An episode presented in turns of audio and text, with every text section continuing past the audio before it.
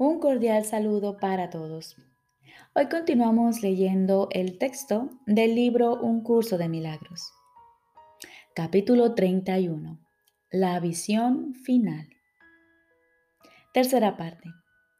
Los que se acusan a sí mismos.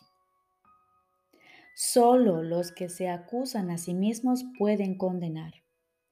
Antes de tomar una decisión de la que se han de derivar diferentes resultados, tienes que aprender algo y aprenderlo muy bien. Ello tiene que llegar a ser una respuesta tan típica para todo lo que hagas que acabe convirtiéndose en un hábito, de modo que sea tu primera reacción ante toda tentación o suceso que ocurra. Aprende esto y apréndelo bien pues con ello la demora en experimentar felicidad se acorta por un tramo de tiempo que ni siquiera puedes concebir. Nunca odias a tu hermano por sus pecados, sino únicamente por los tuyos. Sea cual sea la forma que sus pecados parezcan adoptar, lo único que hacen es nublar el hecho de que crees que son tus propios pecados y por lo tanto que el ataque es su, entre comillas, justo merecido. ¿Por qué iban a ser sus pecados pecados a no ser que creyeses que esos mismos pecados no se te podrían perdonar a ti? ¿Cómo iba a ser que sus pecados fuesen reales a no ser que creyeses que constituyen tu realidad? ¿Y por qué los atacas por todas partes si no fuese porque te odias a ti mismo? ¿Eres acaso tú un pecado? Contestas afirmativamente cada vez que atacas, pues mediante el ataque afirmas que eres culpable y que tienes que infligirle a otro lo que tú te mereces. ¿Y qué puedes merecer sino lo que eres? Si no creyeses que mereces ataque, jamás se te ocurriría atacar a nadie. ¿Por qué habrías de hacerlo? ¿Qué sacarías con ello? ¿Y de qué manera podría beneficiarte el asesinato? Los pecados se perciben en el cuerpo, no en la mente. No se ven como propósitos, sino como acciones. Los cuerpos actúan, pero las mentes no. Por lo tanto, el cuerpo debe tener la culpa de lo que él mismo hace. No se le ve como algo pasivo que simplemente se somete a tus órdenes sin hacer nada por su cuenta. Si tú eres un pecado, no puedes sino ser un cuerpo, pues la mente no actúa. Y el propósito tiene que encontrarse en el cuerpo y no en la mente. El cuerpo debe actuar por su cuenta y motivarse a sí mismo. Si eres un pecado, aprisionas a la mente dentro del cuerpo y le adjudicas el propósito de ésta a su prisión, que entonces actúa en su lugar. Un carcelero no obedece órdenes, sino que es el que le da órdenes al prisionero. Mas es el cuerpo el que es el prisionero, no la mente. El cuerpo no tiene pensamientos, no tiene la capacidad de aprender, perdonar o esclavizar. No da órdenes que la mente tenga que, que, la mente tenga que acatar, ni fija condiciones que ésta tenga que obedecer. El cuerpo solo mantiene en prisión a la mente que está dispuesta a morar en él. Se enferma siguiendo las órdenes de la mente que quiere ser su prisionera. Y envejece y muere porque dicha mente está enferma. El aprendizaje es lo único que puede producir cambios. El cuerpo, por lo tanto, al que le es imposible aprender, jamás podría cambiar a menos que la mente prefiriese que él cambiase de apariencia para amoldarse al propósito que ella le confirió pues la mente puede aprender y es en ella donde se efectúa todo cambio.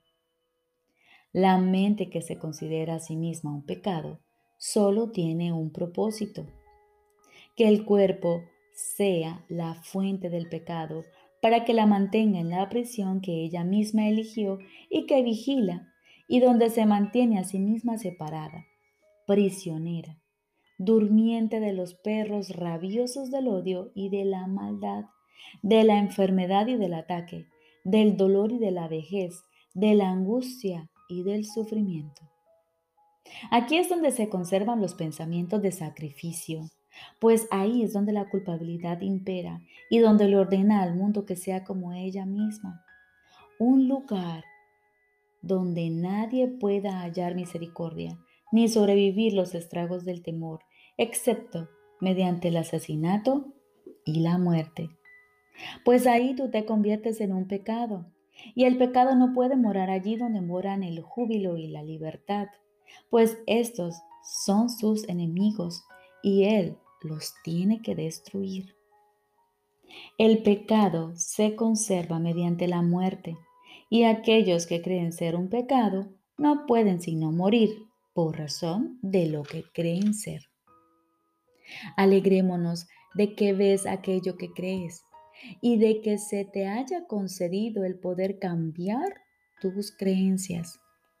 El cuerpo simplemente te seguirá Jamás te puede conducir a donde tú no quieres ir.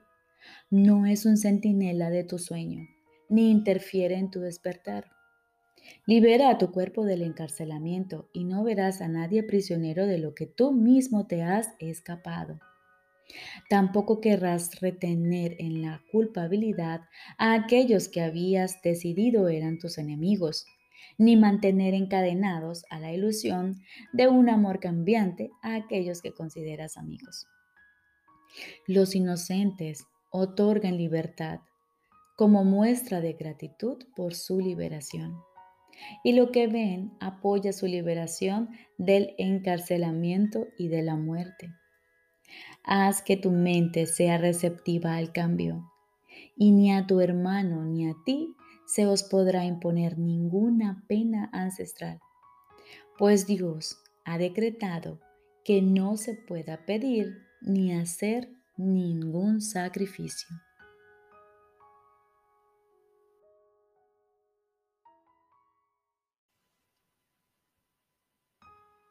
Ahora continuamos con el libro de ejercicios.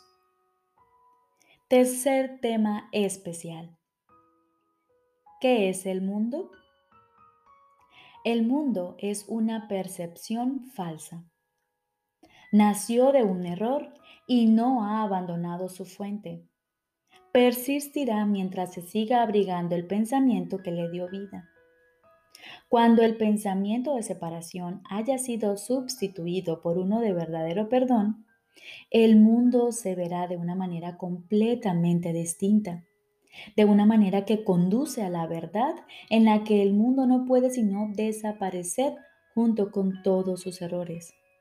Ahora su fuente ha desaparecido, al igual que sus efectos. El mundo se fabricó como un acto de agresión contra Dios. Es el símbolo del miedo. Mas, ¿qué es el miedo sino la ausencia de amor? El mundo, por lo tanto, se fabricó con la intención de que fuese un lugar en el que Dios no pudiese entrar y en el que su Hijo pudiese estar separado de él. Esa fue la cuna de la percepción, pues el conocimiento no podría haber sido la causa de pensamientos tan descabellados. Mas los ojos engañan y los oídos oyen falsedades. Ahora es muy posible cometer errores porque se ha perdido la certeza. Y para sustituirla nacieron los mecanismos de la ilusión, que ahora van en pos de lo que se les ha encomendado buscar. Su finalidad es servir el propósito para el que se fabricó el mundo, de modo que diese testimonio de él y lo hiciera real. Dichos mecanismos ven en sus ilusiones una sólida base donde existe la verdad y donde se mantiene aparte de las mentiras. No obstante, no informan más que de ilusiones, las cuales se mantienen separadas de la verdad. Del mismo modo en que el propósito de la vista fue alejarte de la verdad, puede asimismo tener otro propósito. Todo sonido se convierte en la llamada de Dios. Y aquel a quien Dios designó como el Salvador del mundo puede conferirle a toda percepción un nuevo propósito. Sigue su luz y verás el mundo tal como Él lo ve. Oye solo su voz en todo lo que te habla y deja que Él te conceda la paz y la certeza que tú desechaste, pero que el cielo salvaguardó para ti en Él. No nos quedemos tranquilos hasta que el mundo se haya unido a nuestra nueva percepción. No nos demos por satisfechos hasta que el perdón sea total. Y no intentemos cambiar nuestra función. Tenemos que salvar al mundo, pues nosotros que lo fabricamos tenemos que contemplarlo a través de los ojos de Cristo, de modo que aquello que se concibió para que muriese pueda ser restituido a la vida eterna.